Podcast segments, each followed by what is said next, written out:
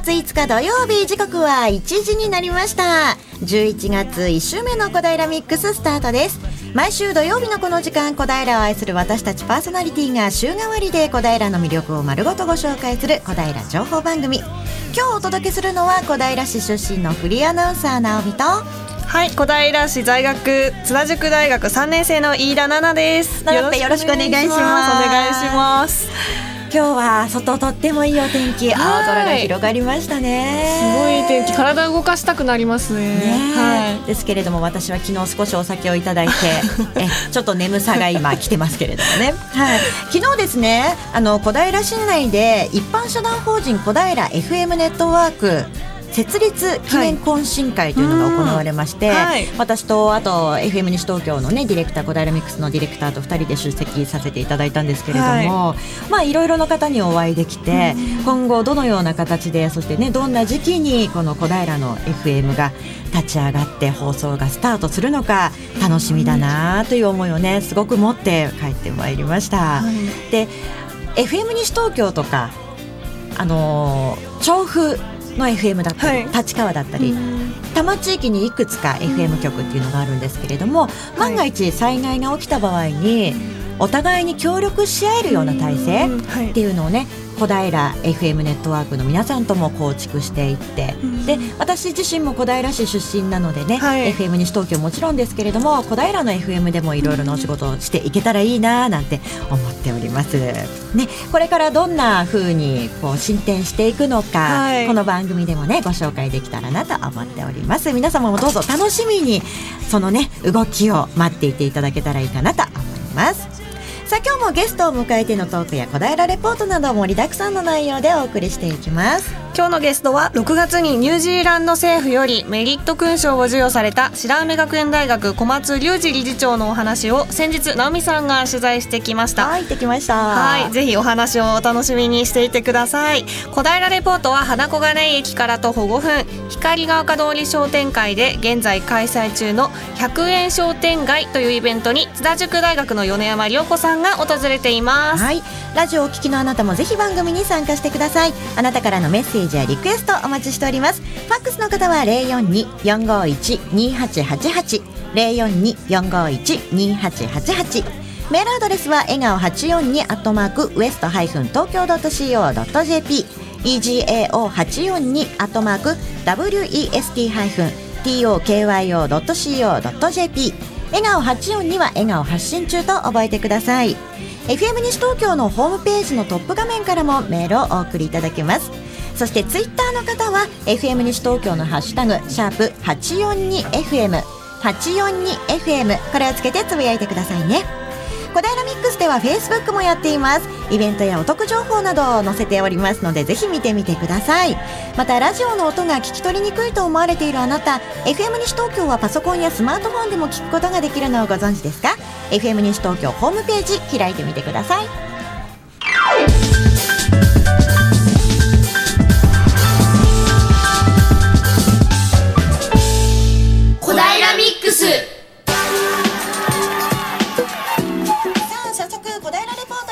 はい小平レポートは花小金井駅から徒歩5分光が丘通り商店会で現在開催中の100円商店街というイベントに津田塾大学の米山涼子さんが訪れています米さんはい、こんにちは。もう今私の目の前に雲一つない青空が広がっています。うんあのー、ちょっとね、冬なんで、やっぱり空気が朝はちょっと寒いかなって思ったんですけれど、とにかく今は日差しがすごく強いんですね。うん、で、私、あの、今、自転車で15分くらい漕いで、こちらまで来たんですけれど、もう、あの、汗が、ちょっとにじみ出るぐらい、あのかなりあったかいあの明るい陽気という感じです。もうちょっとね、あの大きな声で言いませんけど、スタジオにいる人たちがちょっとかわいそうかなと思うぐらい、すごくあの清々しい天気になっています。えー、私たちはですね、今回、えー、花、えー、失礼いたしました。えー、花小金井駅から徒歩3分ほどのところにあります、光が丘通り商店会主催主催の、えー、100円商店街に来ています。ということで早速お話を伺っていきたいと思います。えー、今回お話を前半していただ、えー、してくださるのは、ミートショップ井上の、えー、井上翔一さんです。よろしくお願いします。よろしくお願いします。お願いします。こちらのこの催しなんですけれど、あの以前からやられているそうですが、簡単にご説明の方をお願いしてよろしいですか？はい。えー、こちらのですね商店街で、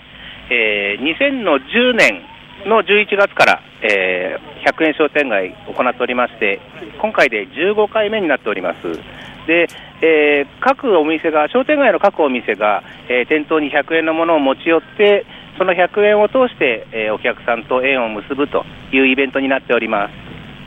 こちらあのの催し物、えー N M、NPO 法人の、えーむえー、AMP のアンプさんですね。アンプさんという、えー、団体さんが、ね、あの主催されているそうなんですけれど、あの東京でさ開催されるのは、この光が丘通り商店会が初めてということです。えー、あの山形新庄市のですね NPO 法人アンプさんが世に広めておりますこの100円商店街なんですが、えー、23区を含めてあの100円商店街をですねこのアンプさんの公認で、えー、始めたのはうちの商店街が1号ということになっております。今回、その15回目ということで、かなり1回目とだいぶ変化があると思うんですけれど、今回はどういうところが変わってきましたか？そうですね、あのー、今はですね、えー、小平市の、えー、ブルベイ、それから小田レンジャーのようなですねあの方々、団体様、えー、キャラクターなんかも参加がしていただけることになりまして、あのー、子供さん、あのー、中心にですね、えー、にぎわいを見せております。そうなんです。今、私たちの左手前ぐらいのところに、ちょうどブルベイが来ていて、もうひっきりなしに小さなあのお友達が周りにこう戯れて、今、手を押されて、へこまされたりとかしていますが、すごく静かに、あのね、賑わっている感じがします。えー、今後ね、あのいろいろ活動を広げたいとかいうことがあると思うんですけれど、これからのこの催し物で何かやってみたいこととかはありますか？そうですね、あのやっぱりあのだんだんね、この個人商店が減っていく時代になってきてしまいましたけども、ですねあのこういうイベントを通じて、あの広これからもね、にぎわいを続けていきたいなと思っております。はい、はい、ありがとうございます。えー、前半はですね、えー、光が丘通り商店会の100円商店街の、えーざっと概要をお話をお聞きしました。後半は実際にその生のね、あの、お客様たちの声なんかも聞いていければいいなと思っております。えー、前半は以上です。ありがとうございます。はい、ありがとうございます。ありがとうございます。100円商店街、100円の円が縁日の円。はい。うん。で、縁を結ぶなんていう言葉もね、井上さんの中から出てきましたけれども、私これすごくね、気になっていて、15回目でしょ？はい。毎回行きたいな、行きたいなと思ってるんですけれども、土曜日の開催で、はい、午前11時から午後3時までの時間帯なのでねちょうど小平ミックスにかぶっちゃうんですよ。なのでディレクターさん次回は私レポート行かせてください。はい。本当に私の幼い頃から住んでいたエリア、はい、使っていたお店もたくさん出ているのでね私も行ってみたいな。後半もね楽しみにしていきましょう。では一曲お届けしていきましょう。はい。星野源で恋です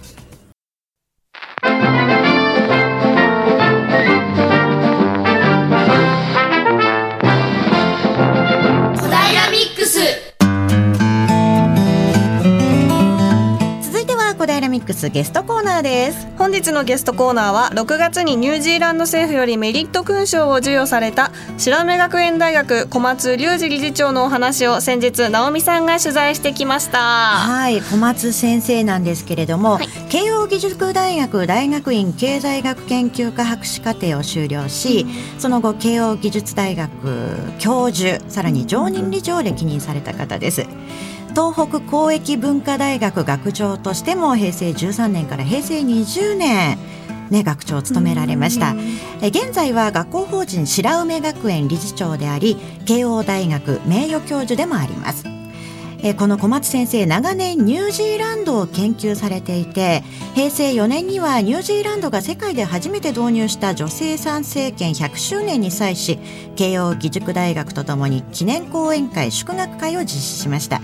また平成5年には日本ニュージーランド学会を創設し初代会長を平成12年まで務められました。また創設から現在まで日本ニュージーランド学会理事も務められております。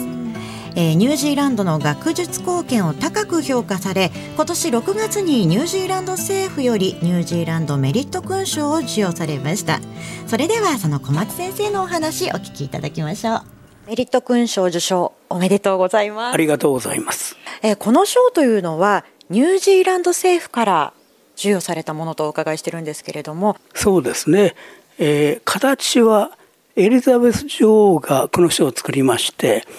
署名もエリザベスの自筆の症状で政府からもらったんですがエリザベス女王の署名入りで来ていると。しかもありがたいのは首相にしろエリザベス女王の名代の総督もこれは国民からの賞です日本だと勲章でも何でも国政府が与えたっていう認識を持ってるんじゃないかところがニュージーランドの大変ありがたかったのは国民に代わって国が付与します。であなたの貢献も国でなくて国民に多大な学術的貢献をした。それに感謝し国民が皆さんにこのメリット賞を差し上げますという言い方なんですね。あこれは日本と違うなと。いかにもニュージーランド的で実は大使館で大使の招待パーティーが開かれます。そこでも大使まで読み上げてニュージーランド政府及び国民からこの賞を差し上げますという言い方をされてあ首相も大使までそういう認識なんだと思いましてこれは学ぶ点だなと思いましたね。日本ではなかなかないですものね。そういう言い方しませんね、今のお話の中でエリザベス女王というお名前が出てまいりましたけれどもイギリスの女王ですよね。そうですね。ニュージーランドも出発点はイギリスの植民地で始まってます近代化は。先住民のマオリはいるんですけどもそこにイギリスが入って1840年に統治を始めていますから上にエリザベス女王がいて、まあ、時代とともにオーストラリアもニュージーランドもイギリスから独立したんですね。ただイギリス連邦を今構成してるんです。いろんな分野があります。私は学術で具体的にニュージーランド学会を創設したことそれから遠くの大学でニュージーランド研究所を日本で初めて作ったんですあとニュージーランド文庫図書館の一角に2,000冊私のあるものを寄付して作ったり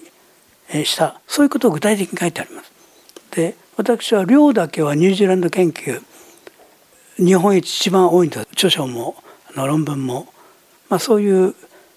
書いたものの多さというようなことを単に抽象的に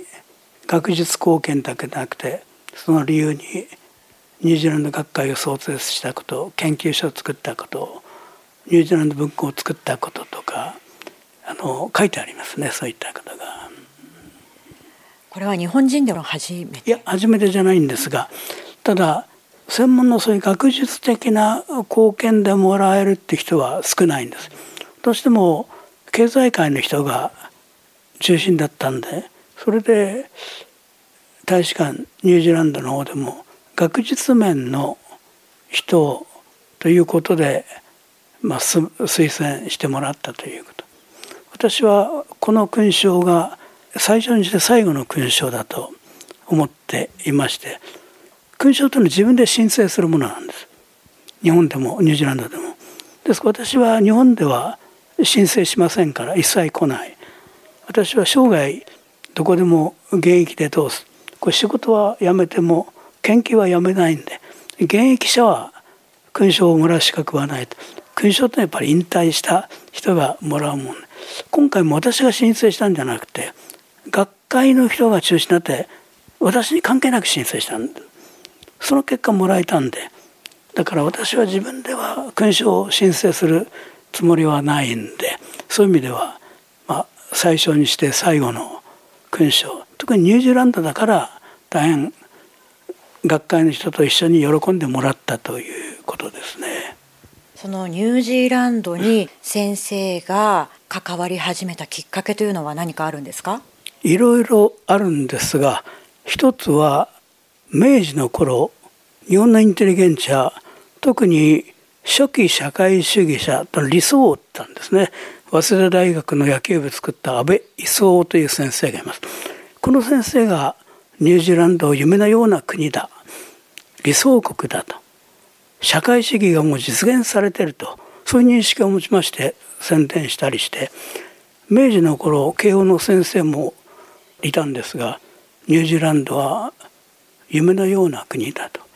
参政権ももう女性に認めてるし日本は女性に参政権認めたのは戦後ですからそれに比べて世界で最初に参政権を導入したのがニュージーランド。いろんな労働政策生活の政策も世界で最初に導入した政策ニュージーランドいっぱいあるんです。そういうのに初期のインテリゲンチャとが憧れた。それが分かってなんとかニュージーランドを見たい。で調べれば調べるほど国民の生活や労働を第一に考えてきた国だなと思いましてなんとかニュージーランドに行きたい。しかし訪ねる機会がなくてようやく35年前1981年に初めて一家で行くことができました。それ以来ほぼ毎年訪ねたりして学会を作ったり研究所を作ったりして、まあ、ニュージーランドを大事な研究対象にしてきたんですね。実際に行かれてそのニュージーランドという地はいかがでした？自分の期待は外れませんでしたね。それは明治大正にかけてそういう憧れた人に、うん、社会福祉社会保障の専門家で名前高之という先生がおられました。その先生も大正の終わり頃なんとかニュージーランドに行きたいと素晴らしい国だということで訪ねるんですがその先生もニュージーランド児童福祉社会福祉自分の考えたと理想国だと言って帰ってきてそういう本を出すんですね。まあ、それほどではありませんがニュージーランドは素晴らしい国だなと。なんでこれが日本であまり知られてないんだろうという気持ちでずっと取り組んできましたね。ニュージーランドというと私がこう知っているものは例えばクライストチャーチとかあとキウイ？キウイですね。そのぐらいしか知らないのでニュージーランド自体のことを知らない。そんな方にどんな良さがあるのかどんなところがあるのか教えてください。はい。ニュージーランドを知るきっかけはいろいろあると思うんですが最近はラグビーを通してが多いんです。オールブラックスというチーム世界でまあトップ、えー、ワールドカップの初代優勝もニュージーランド。昨年もニュージーランドでしたかね前回も。強いんですね。日本のラグビーチームにもニュージーランドの選手がいっぱい入ってきてるんです。ニュージーランドのもう正選手終わった人が日本に来て活躍しているんですね。そういうラグビーを通して知ってる人が結構多い。それから羊だ牛だあのそういう牧場とか牧畜酪農が盛んですからそういったところから知ってる人。あと意外なのは「15少年漂流記」というフランスの作家の書いたものですけどもその15少年はニュージーランドの人なんです。漂流するのもニュージーランドから漂流してその無人島に行って、え、活躍をする。15少年漂流記を読んだらニュージーランドを知ったって人結構いるんです。15少年漂流記は明治以来本当にベストラセラー続きでしたね。文庫だって23社出してるか見るとなんと版が100版を超えてるくらいなんです。毎年いまだに売れるんで不思議ですね。大方はラグビーを通してですね、ラグビーというと試合前にこう掛け声そうですね。なんて言うんでしたあれはマオリ語のね、えー、なんていうか戦闘への、えー、準備のおたけびなんですね。こう膝とかパンパンパンパンやりながらありますよね。あれで私もニュージーランドはなんか面白い国なのかなと思いましたけど。面白い国、美しい綺麗な国ですし、それと国民のあるいは労働者の生活、労働等に関わる政策、皆さんが知ってるの政策意外にイギリスやドイツでなくてニュージーランドが世界で最初に実施したの多いんです。そんなに大きな国人口の多い国ではないですよね。そうですね。ついこの前まで350万と言われてました。今450万。まもなく500万になるんじゃないかという程度ですか横浜とか名古屋を浮かべるといい程度ですね、そんな小さな国ではあるもののいろいろな政策もされてるんですねそうですね。それが研究者というとニュージーランドってそういう面から見ます、まあ、一般の人はラグビーの強い国だという印象だと思いますね。先生が最も印象に残るその政策という部分ではどんなものですか、ね、いろいろありますが第一はやっぱり女性参政権を世界で最初に与えた国ということですね。ちょうど20年ちょっと前ですね世界に初めて参政権ができてから100周年。ニュージーランドが1893年に参政権を認めたんですがそれから100周年の時慶応大学で日本で唯一学校が主催して婦人参政権100周年の講演会と親睦会祝賀会やってくれまして、まあ、そんなことでやっぱり婦人参政権日本も大変遅れたけれども意外な国が女性参政権は遅れたんですがなんと世界で最初がニュージーランドでありあと労働関係ですと最低賃金制賃金の最低を定めるあるいは8時間労働制これ見方によると、えー、アメリカオーストラリアの州も古いんですが国一国ではニュージーランドが早いんです。それから労使関係の揉めた場合争いが起こった場合収めるための強制的な仲裁制度これもニュージーランドが世界で最初なんですね大きな全体の社会政策労働政策では母国のイギリスやあるいはドイツが進みましたしかしここの大事な点になるとニュージーランドが世界に先行してるんですね。社会福祉保障もそうなんです。例えば今国民の生活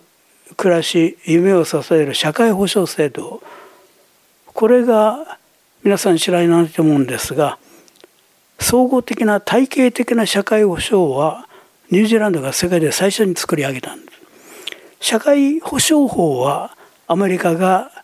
まあ出発塩原の国1935年世界恐慌の時に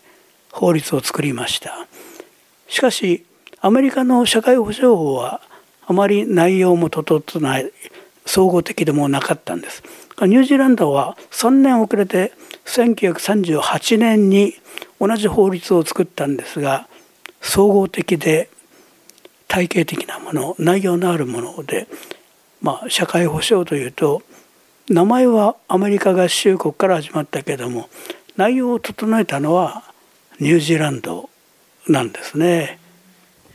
そのニュージーランドの国民性というのはどんなものなんですか？日本人には大変合うんですが、うん、穏やかと言いますかね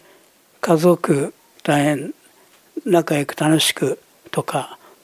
家族旅行なんて夏休みになるとみんなもどこの家庭もやるようなところがあります。ニュージーランドというとラグビーとかヨット登山が盛んですからなんとか荒っぽいんじゃないかと思うんですマオリの、えー、おたけびとかいろいろ耳にするんで意外に本当になんか優しい日本人にも大変こう相性がいいし歓迎してくれるんですね。その辺が本当に面白い一方で荒々しいスポーツが 盛んラグビーだけなくヨットも世界一何ともなっていますエベレスト世界で一番高い山を最初に登頂したのもニュージーランド人なんですね。イギリスではなくてニュージーランドというように今も登山は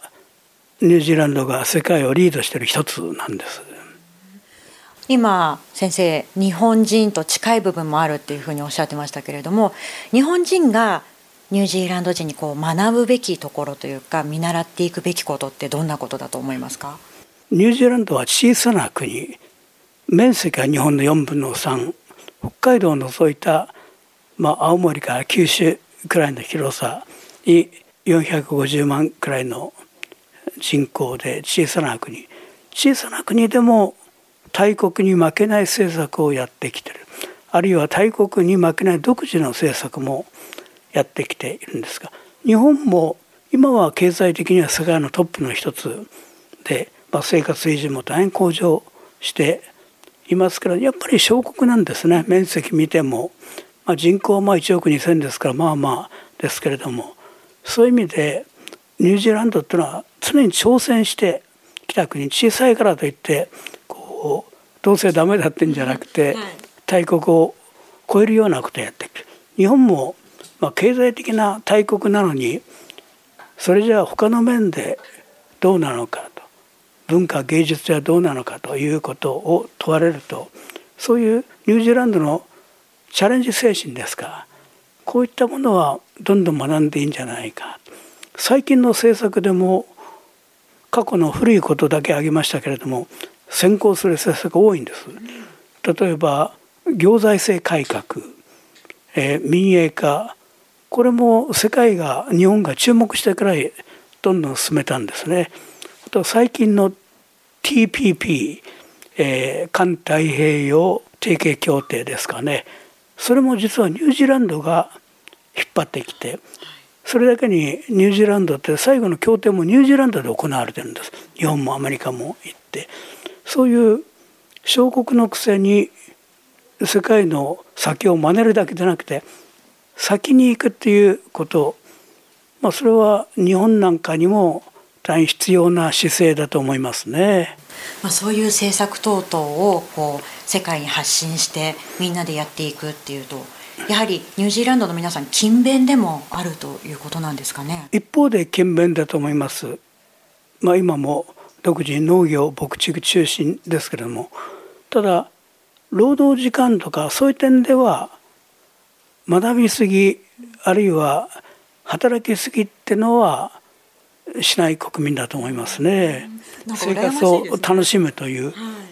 はい、羨ましいっていうのは例えば日本ですと通勤距離も遠いこともありますけれども普通の夕食6時に働き手ご主人なり奥様なりが戻ってることは少ないと思うんです。はい、バラバラ、はい、いるものから食べる、本来夕食くらい毎日家族で楽しんで朝はバラバラですからそれが日本は簡単にできない。ニュージーランドは夕食時間には働き手の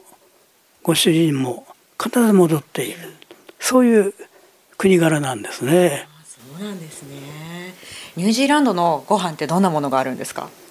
果物でキウイが有名ですが、日本には果物が輸入されています。あと牧畜意外にバターチーズミルクミルクといっても飲む方じゃない固形にしてお菓子用のミルクも相当入ってきていますけども、まあ、食事はイギリス風と見ていいですね。紅茶が長い間飲み物中心でそしてパンにイギリスですからローストビーフとかそういう牛肉豚鶏まあ、肉が中心魚も案外食べます鮭とかマスといったものは食べますね。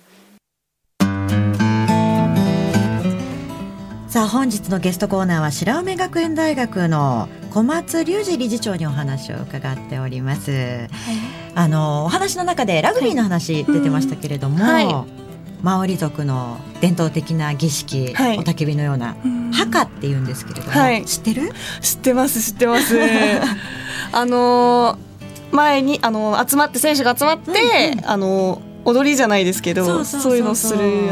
ものですよね。民族舞踊のようなものなんですけれども、はい。私高校生の時に一度生でそれを見たことがあって、はい。全然ニュージーランドとかラグビーとかわからない中でそれを初めて見て、すごい興奮したのを覚えていてうん。何これ何これ何なのこの国って思いながらすごく引き込まれていった。その試合に対してもすごく印象残りましたね。ですよですよね。すごい大切にしてるんですね、きっとそういう文化を。そうそうそうなの、でうん。他の対戦相手もそれをしっかりとね尊重してくださる方たちが多いということでね、うん。ぜひ見る機会生で見る機会あったら見てほしいなと思います。はい。さあでは一曲いきましょうか。はい。ここで一曲お聴きください。アレキサンドロスで渡り鳥です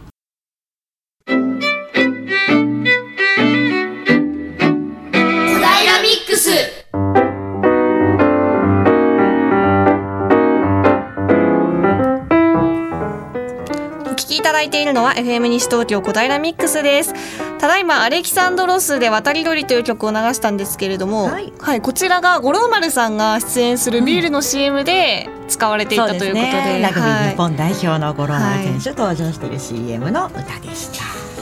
さあゲストコーナー後半ですけれども、えー、白梅学園大学小松隆二理事長にお話を伺ってまいりました。後半は小松先生自身について伺ってみましたよ。先生自身はご実家はどのあたりなんですか？私生まれ少年時代は新潟の田舎ですね。どなんていうところですか？五泉市というと5つの泉と書くんです。新潟からそう遠くないです。どんな場所ですか？え織物とかメリヤスこう着るものの産地でした。今はだいぶ衰えてますそこでどんな少年時代を過ごしたんですか？まあ普通の少年だったと思いますけれどもね。ただ雪国ですから寒さに耐えるそういう印象が大変強いですね。春を待ちわびる春が楽しみでそういう生活を思い出しますね。大学で、まあ、東京に出てきたということでしょうか？高校から出てきました。ですから国には1 5 6までいたということですね東京に出てきた時の印象っていかがでした？まあ、自由だって印象を受けましたね。勝手に何もやってもいいと。田舎ですと小学校中学校と先生の教えをしっかり守る。そういう教育でそれはそれで大変良かったと思うんですがたまたま義務教育が高校からですから東京での高校生活本当に自由で勝手なことをみんなでやり合ったという点でなんか違いましたね。そこから大学に行かれる際には経済学の博士も取得しているということですけれどもどうしてこの経済学を選ばれたんですか？たまたま大学入ったのが慶応の経済学部でしたから経済学部ですから何を専攻しようと経済学博士にやっぱり近いそうなるんですね。私は政策的な社会政策というものが専門でしたけどもただ自分の好みと社会思想とか社会運動にも興味を持ってこれは学校での教えるとかそれと関係なく自由にこうやってきましたね。まあ、その中でニュージーランドという国に出会い今に至るわけでございますけれども日本ニュージーランド学会というのも設立されたということでこの設立に関わるいきさつというのを教えてもらっていいですか？まあ、ニュージーランドに前から興味を持っていて行ってみたり研究したりしてみてなんでこういう素晴らしい国が日本にあまり知られてないんだろう学会もない。ただニュージーランドファンは多くてニュージーランド友好協会とかニュージーランドなんとか会っていうのは意外に多いんですね。そういった中で学会を作ろうということを訴えて今から二十数年前、えー学会を立ち上げて、まあ、たまたま、えー言い出しっぺでもあったんで会長させられました。で私は経済学の専攻でもどちらかというと誰もやってない研究その誰もやってない課題や領域に興味があって社会政策等に興味を持ったのもあるいはニュージーランドに目を向けたのもそういう、まあ、研究者としての姿勢があったと思うんです。手っ取り早いというかあるいは一般に知られるにはイギリスはじめヨーロッパとかイギリスの方が、えー、いいんでしょうけどもニュージーランドなんていう誰も興味を持たない国とかあるいは、まあ、研究でも専門以外に社会思想とか社会運動とかに興味を持ったのもやはりあまり皆さんが興味を持たないもの素晴らしいのに忘れられているものを発掘すべきだという気持ちがありまして大きな学会もいっぱい入ってます。社会政策学会だとか1,000人を超える学会も入ってますが新しい学校を実は学会3つくらい作ったことあるそういう誰もやってないものを仲間を糾合して学会を作ろう研究会を作ろうということは繰り返しやってきました。その思い今この白梅学園という場所ではどのようにつながっていってますか？ここは専門が保育子育てで、えー、総合大学ではない一応幼稚園から小学校を除く大学まであります、まあ、素晴らしい先生方もおりますけども、まあ、保育子育てということでたまたまこの白目学園は私の親戚の人が、創設者の一人であってその関係でここに来てくれということで、まあ、結構長くここに勤めさせてもらってるんですね。学生というのはどんな方が多いですか？当初はここは女学校戦時下、えー、今から75年くらい前苦しい時に出発したんですが女女学校で始まっています。その関係で戦後復興する時も女学校ということで保育その頃まだ大学単体にも保育がない頃始めたんでどうしても女学校のこう空気雰囲気が残って今それでも共学に変えて男子が2割くらいになりました。28ですからやっぱりそういう意味で荒々らしいこう共学とかは違うんですね。なんとなく雰囲気が女学校だし名前も白梅ですからもうすぐ皆さん「あ女学校だね」とこう言われるんですね。今後この白梅学園どんなふうに発展していったらいいなという思いありますか？今教育研究を取り囲む環境厳しいんですね。こういう小さい学校、まあ、伝統も75年じゃ決して多い方じゃないんで、えー、普通にやってたらもう置き去りになります。常に改革をしていかないためで毎年毎年が勝負というある意味で落ち着かないんですけれども、まあ、それが教育研究の宿命でもあってただ同じことをやってたら前に行けない。そういう意味で毎年毎年改革だと。いう点では厳しいですね。学校経営っていうのは。今改革という言葉出てきましたけれどもニュージーランドのお話の際にはチャレンジという言葉が出てきました。通じるものはありそうですね。そうですね。そういう点は大いに学べますね。決して伝統もない小さな学園だからただ大した分じゃなくて私は昔からこの学校に来る前からここでもどんな小さな大学短大あるいは学校でも日本一ナンバーワンどこもオンリーワンも作れるんだということでやってきてそれを皆さんに、えー、小さな学校大学だからといって決して勝負にならないんじゃないんだと。まさにチャレンジ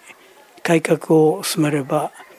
しっかり学校大学を維持できるということを訴えてるんですけども。白梅を受験してみようかなと思っている受験生やご家族の方に一言いただけますか？白梅学院っていうのはそういう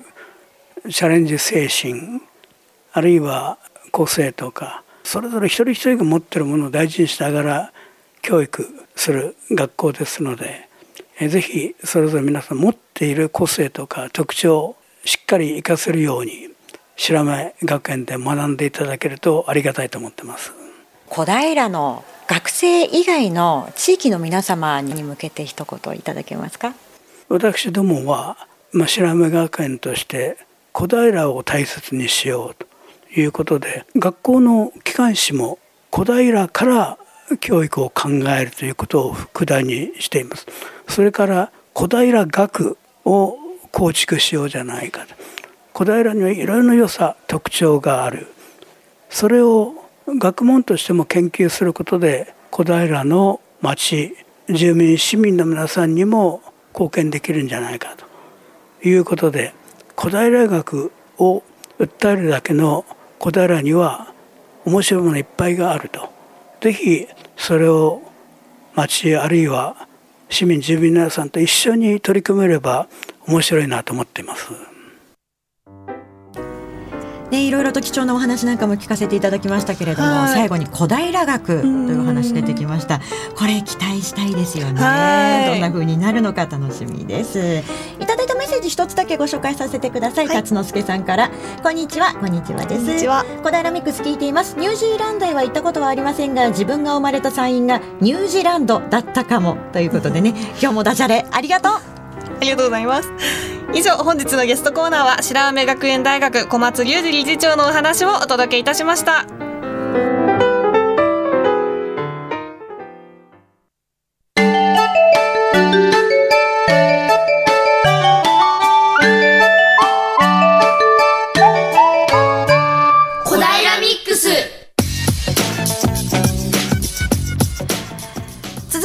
平レポートです今日は花小金駅から歩いて3分ほどでしょうか光が丘商店会で開催中の100円商店街というイベントに津田塾大学の米山涼子さんが訪れていますヨナちゃん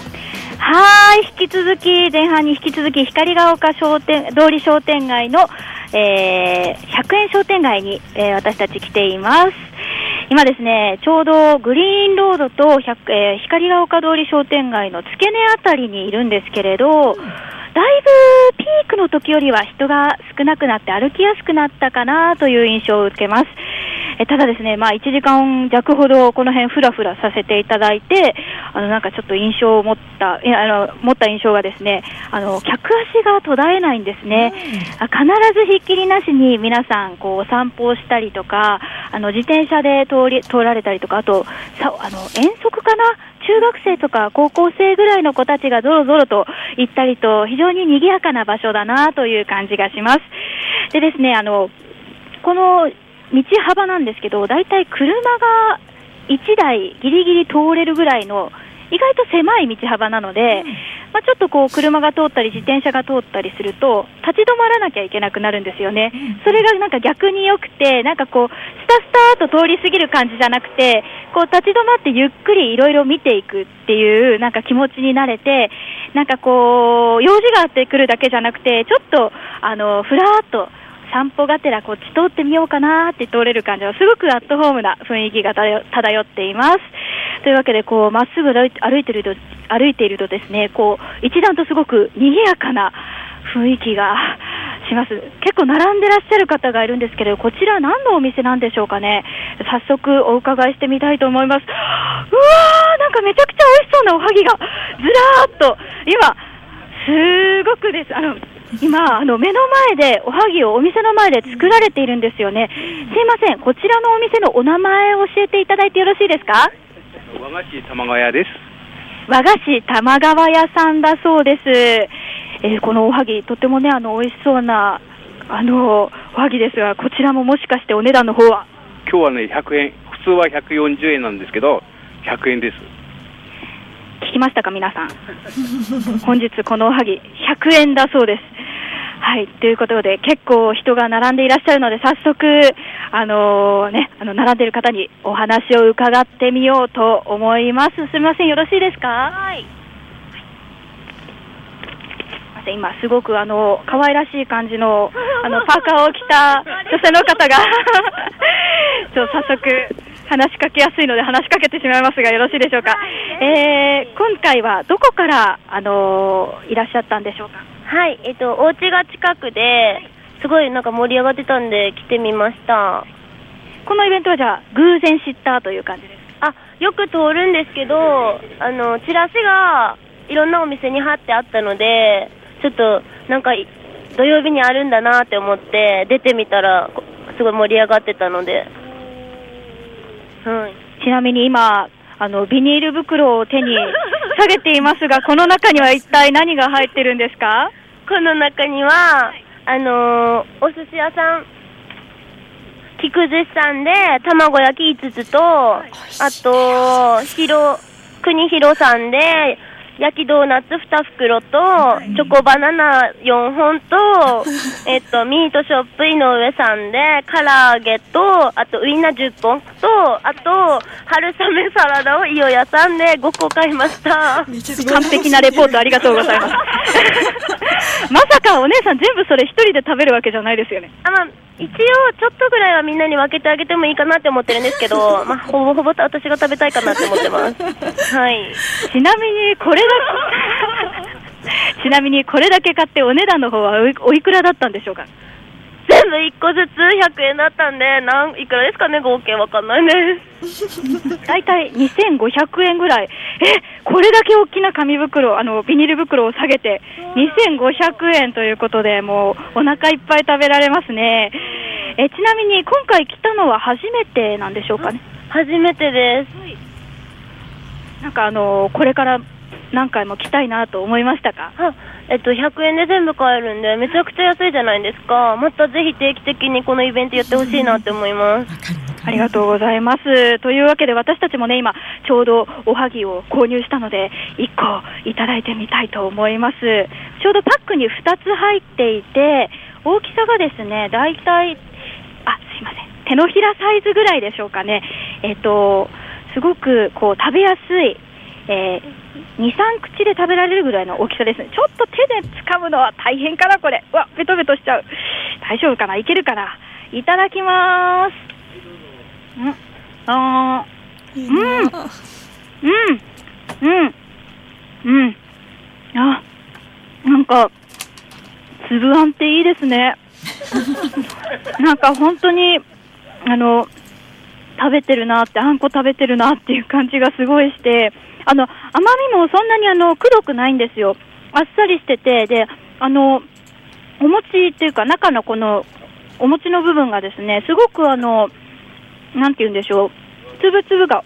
お米のつぶつぶがまだ残っていて、すごくあの、おは、なんて言うんでしょうね、私が言うのもおこがましいですが、おはぎらしいおはぎだなという感じ、本当におはぎの醍醐味が入ってる感じがします。超幸せです。はい、というわけで、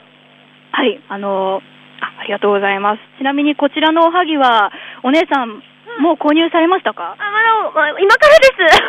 そうでした。私が引き止めてしまったんですけれど、他にも結構皆さんね、あ、お赤飯を、あありがとうございます。おせ、はい。おせ、お赤飯を買われたんですか？はい、卵屋さんで、あの、お赤飯も売ってたので、買っちゃいました。そうですね、玉川屋さん、今こうやってパーッと見てみると、今私が食べたおはぎ以外にも、あの、おこわですとか、今お話があったお赤飯ですとか、あと、羊羹、おまんじゅうなどもあります。ちなみにこちらの100円の商品の方は何時まで販売なんでしょう？3時までかな。あと、あと1時間。そうですね。というわけで、まだ商店街の方に来れ、来れてないという方は、あと1時間以内にお早めにやってきてください。というわけで、今回は、え100円商店街に、え私たちレポーター陣が伺わせていただきました。え次回もお楽しみにバイバイはい、ありがとうございました。あの今回15回目ということでね、はい回を重ねての開催になってるわけなんですけれども、100円商店街それこそ最初の頃はもう午前中で完売しちゃうぐらいはいだったんですよ。へーなので商店街の皆さんね回を重ねるごとにそのどのくらい作ればいいかっていうのもどんどんどんどんなんかこう増やしていったんじゃないのかなっていう気がするんですよね。え今回は本日この後3時まで開催しているということです。どうぞお早めにお出かけください。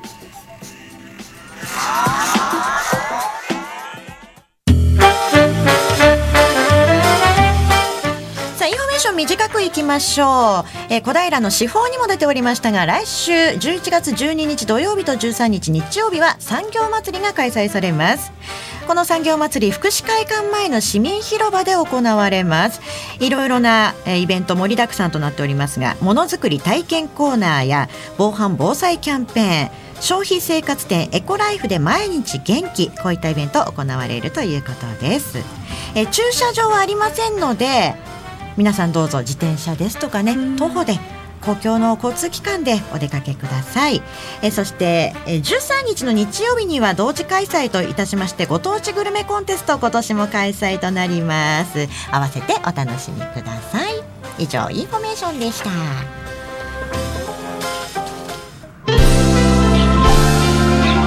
ダイナミックさあメッセージいただいたのでご紹介しましょう。岩の湯デラックスさんからいただきました。直美さんに光が丘商店街の街頭画像ですということでね今日レポーター陣がお邪魔しております。100円商店街にかかっている FC 東京のフラッグ。これをね写真入りで送ってくれました。ありがとうございます。岩の湯デラックスさんもぜひね100円商店街間に合うようだったらお出かけになってみてはいかがでしょうかさあそして今日のゲスト白梅学園大学のね小松理事長にお話を伺いましたが、以前小平ミックスのインスタグラムで、はいあの白梅学園のイベントにお邪魔した際のをアップした時に高校生のね方からね白梅受けたいんだけどなんていうメッセージをねいただいたことありました、その後どうなんでしょうね、はい、ぜひ頑張ってほしいです。これからですね、もうちょっとですからね。ね受験まで。そう白梅学園すごく素敵な学校ですのでね、はいぜひ検討されているという方あのそういったお友達知り合いがいらっしゃいましたら今日のね小平ミックスのポッドキャストをお聞きいただいてねまた考えていただければ嬉しいなと思います。さあ、あっという間にお別れの時間が近づいてまいりました。今週はメインパーソナリティ直美さん、アシスタントパーソナリティ飯田奈々、レポーター米山良子、レポート AD 岡田新平でお送りいたしました。ね、今日も楽しそうなイベントで私もこれから間に合うなら行きたいかなと思うんですけれども 今ディレクターが鼻で笑ったのでおそらくその時間までにはこの曲を出してもらえないんだろうなというすごい笑ってますよ。ダメだっていう感じだったよね今ね。なので次回はぜひ私レポーターとして100円商店街行かせていただきたいと思います。ね、あの年に何回かやってるんですよね多分ね。うん、15回を数えているということですので、ううんん、また情報が入りましたらご紹介していきたいと思います。えこの後もどうぞ FM 西東京の番組でお楽しみください。それではまた来週お会いいたしましょう。さようなら。バイバイ。